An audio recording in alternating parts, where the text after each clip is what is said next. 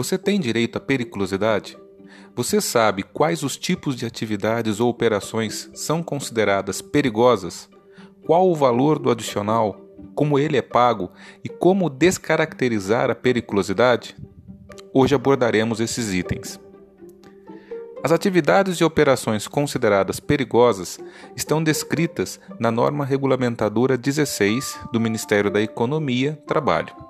Em seus seis anexos estão detalhadas as atividades, operações e áreas de riscos que um trabalhador deve possuir ou estar exposto para ter direito ao adicional de periculosidade. Mas antes, vamos entender o que é periculosidade. A periculosidade refere-se àquilo que é perigoso à vida e saúde de uma pessoa, no nosso caso, um trabalhador. Nesse ponto, precisamos compreender que estamos falando da existência de uma situação que coloca sob ameaça a existência e a integridade de um trabalhador.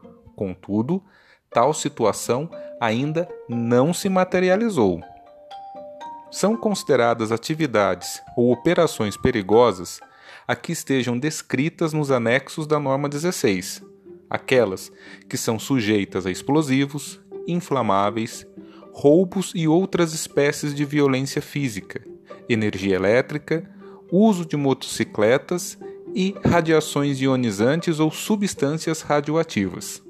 Mas lembre-se, não é o simples fato de estar exposto a essas condições que você tem direito à periculosidade. Você precisa contemplar os critérios constantes na norma.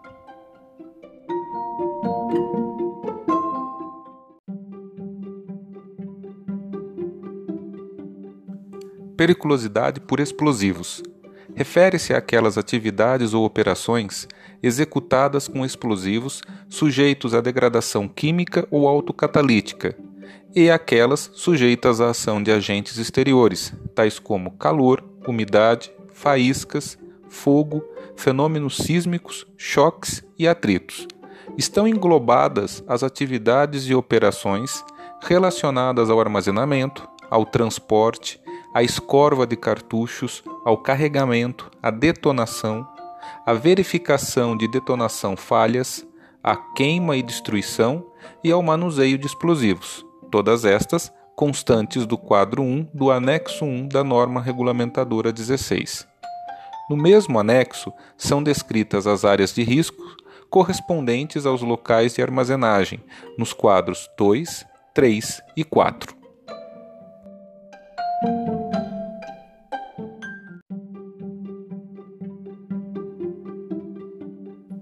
Periculosidade por inflamáveis refere-se àquelas atividades ou operações de transporte de inflamáveis líquidos ou gasosos liquefeitos, em quaisquer vasilhames e a granel, sempre em quantidades superiores a 200 litros para inflamáveis líquidos e 135 quilos para inflamáveis gasosos liquefeitos. No anexo 2 da norma regulamentadora 16 estão descritas todas as atividades ou operações, assim como para quais trabalhadores o adicional é realmente incidente e quais as áreas de risco. Estão excluídas das condições de periculosidade as quantidades contidas nos tanques de consumo próprio dos veículos e, quando o manuseio, armazenagem e transporte de líquidos inflamáveis é realizado em embalagens certificadas, simples, compostas ou combinadas, obedecidos os limites consignados no quadro 1 do mesmo anexo, ou em recipientes de até 5 litros lacrados na fabricação, independente da quantidade total transportada. Lembrando, são considerados líquidos inflamáveis aqueles cujo ponto de fulgor é menor ou igual a 60 graus Celsius.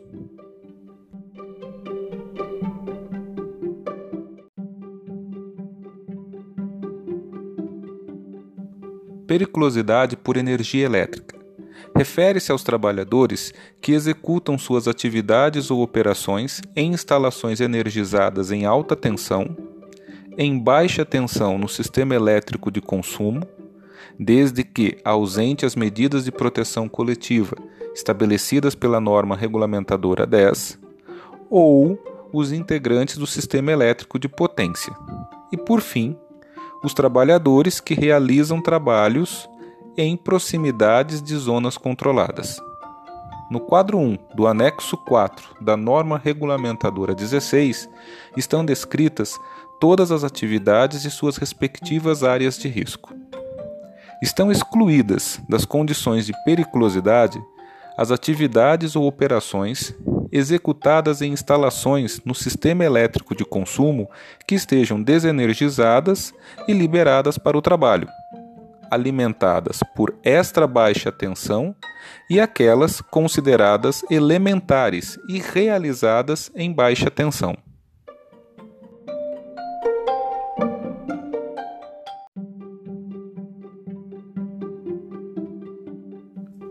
periculosidade por radiações ionizantes ou substâncias radioativas.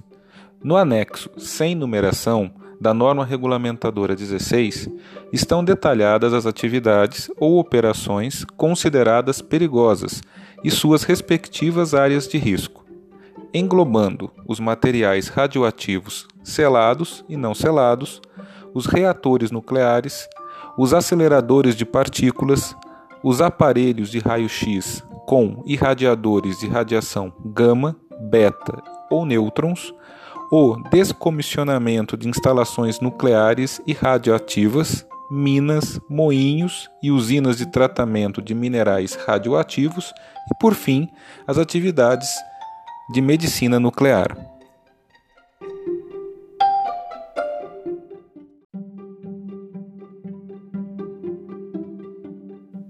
periculosidade por uso de motocicleta.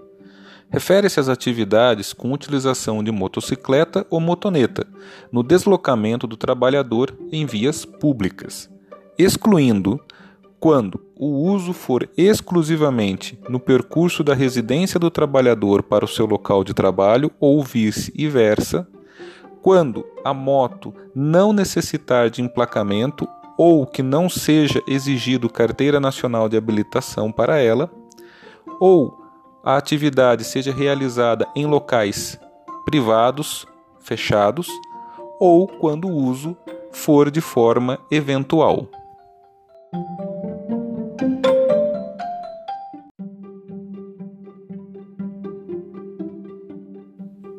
Periculosidade por exposição a roubos e outras espécies de violência física. Refere-se às atividades ou operações que exponham os profissionais à segurança pessoal ou patrimonial a roubos e outras espécies de violência física.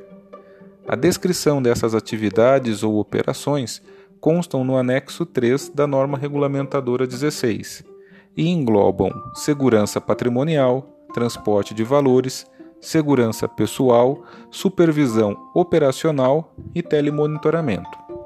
Lembrando, que somente são considerados profissionais da segurança pessoal e patrimonial aqueles contratados por empresas registradas ou autorizadas pelo Ministério da Justiça, ou aqueles trabalhadores contratados diretamente pela administração pública direta ou indireta para as instalações metroviárias, ferroviárias, portuárias, rodoviárias, aeroportuárias e de bens públicos.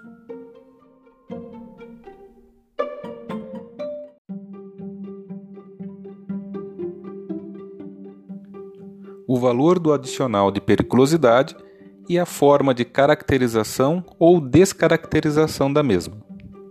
A partir do enquadramento das atividades ou operações nos anexos da norma regulamentadora 16, os trabalhadores terão direito a receber um adicional de 30% que incidirá diretamente sobre o seu salário, sem os acréscimos resultantes de gratificações, prêmios ou participação nos lucros da empresa. No caso do trabalhador também ter o direito ao adicional de insalubridade, ele poderá optar pelo mesmo ao invés de manter o adicional de periculosidade. Em outras palavras, ele deverá optar por aquele que for mais vantajoso para si.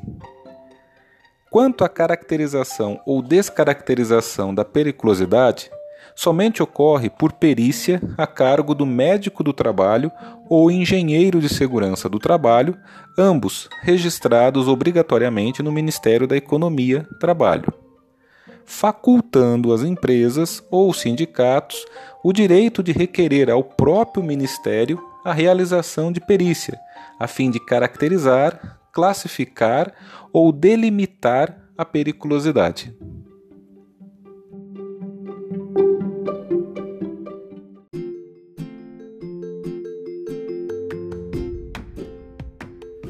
É isso aí, pessoal. Espero que tenham gostado desse episódio.